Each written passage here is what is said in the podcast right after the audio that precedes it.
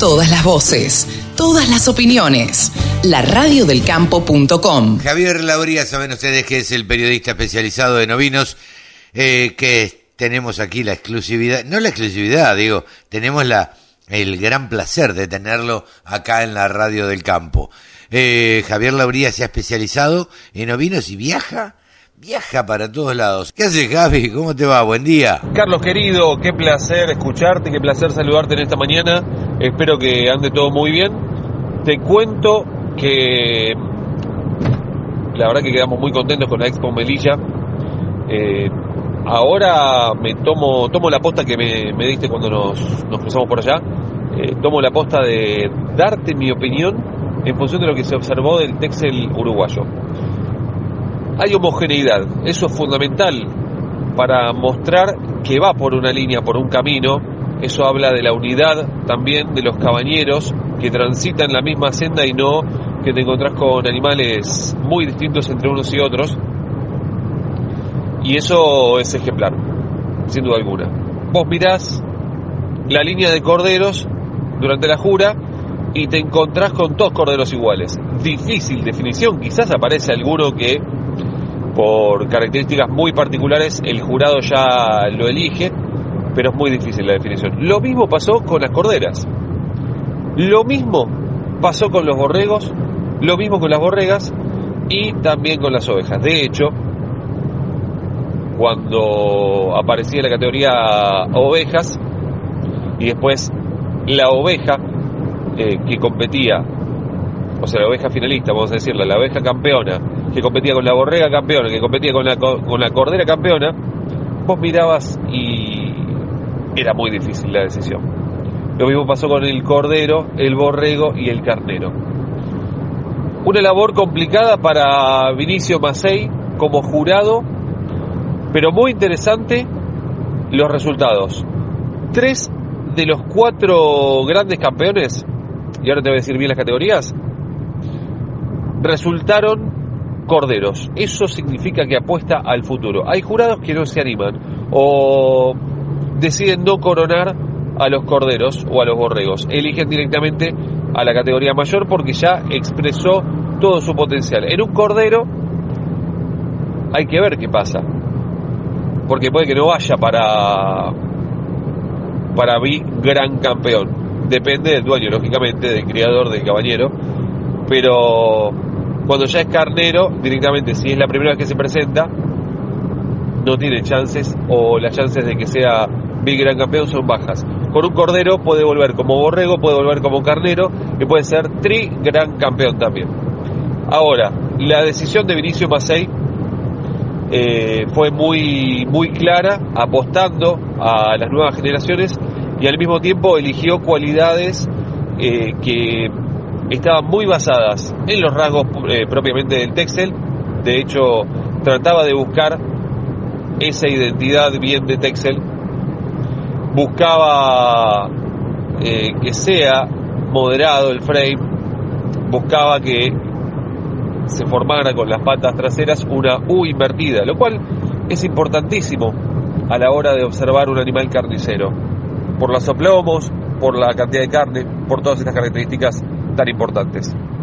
Cuando uno ve en general cualquier animal de la especie ovina, se fija en los aplomos, porque tiene que ver mucho con eh, la progenie y dar continuidad de forma correcta para que un carnero pueda hacer los saltos bien y en el caso de las hembras que puedan soportar el peso del carnero que puede ser bastante importante, entre otras características. También se fijó mucho en los garrones en las rodillas de, los animales, patas delanteras. Se fijó mucho, observó mucho el jurado sobre los desplazamientos. Cuando tenía alguna duda los hacía desplazar, pero no tres pasos, sino que trataba de que recorrieran toda la pista porque en tres pasos quizás se ocultan algunas dificultades a la, a la hora de desplazarse, pero en cambio cuando ya caminan bastante, ahí se observa si el animal tiene algún tipo de de dificultad o algún inconveniente. Por lo cual hay que destacar la labor del jurado que se tomó su tiempo, aunque lo hizo bastante rápido. Digo se tomó su tiempo porque se detuvo en los animales que más le interesaban, pero cuando tenía dudas eh, no era cuestión de tirar la moneda. Viste que eh, pareciera que algunos hacen cara o seca, pero aquí trabajó muy bien el jurado y eligió los animales que eligió para las dos categorías, siendo machos y hembras. Las dos categorías en este caso eran PI y PO. PO es puro de origen. Eh, es el equivalente al puro controlado o al puro por cruza. Y el PI es el pedigree inscripto, que nosotros lo denominamos PP, puro de pedigree. Básicamente esas son las dos categorías, así que fueron dos grandes campeones macho-hembra PI y dos grandes campeones macho-hembra PO.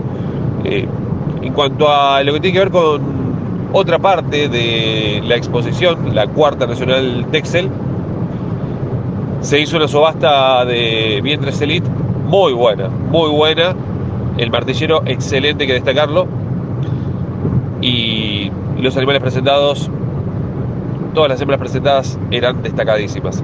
Eh, tres de esas hembras fueron para Argentina, dato no menor.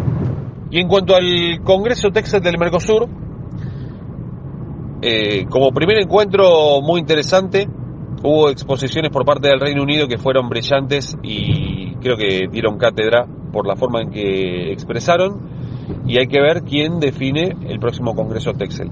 En este participaron las delegaciones de eh, Paraguay, Uruguay, Brasil, Argentina y hubo gente, representantes del Reino Unido para disertar también y se acercó gente de Chile. En realidad, más que de Texel de Chile, este muchacho de criadero Ralitran, que con quien estuvimos charlando bastante, es uruguayo, o sea, nacido en Uruguay, estudió en Argentina veterinaria, vive en Chile y su mujer es mexicana. Mirá que mezcla Así que el acento era muy variado. Era difícil detectarle la nacionalidad por el acento, pero fue muy, muy grato encontrarnos con, con alguien así que, esto no, no, no quiero chapear, Carlitos, pero es seguidor de Modo Obis antes de que sea Modo Obis, desde el momento que hacíamos las charlas eh, a través de Instagram. Y eso da una pauta de que le gusta a alguien, a alguna persona le gusta los contenidos que generamos, el tipo de entrevistas que hacemos,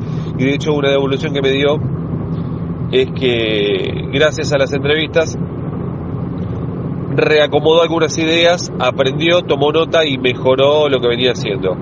Eso no fue mérito mío, sino de la persona o las personas que fui entrevistando. Así que eh, está bueno y con esto el mensaje para ir cerrando también, no te quiero robar más tiempo, el mensaje es, permítanse los televidentes oyentes, escuchas, ver esos contenidos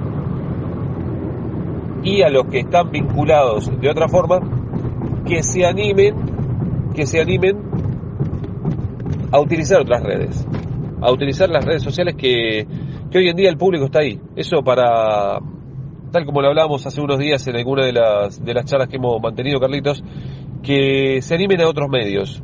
No todo es radio, no todo es televisión. Ahora se va diversificando, el público va variando, va consumiendo distinto.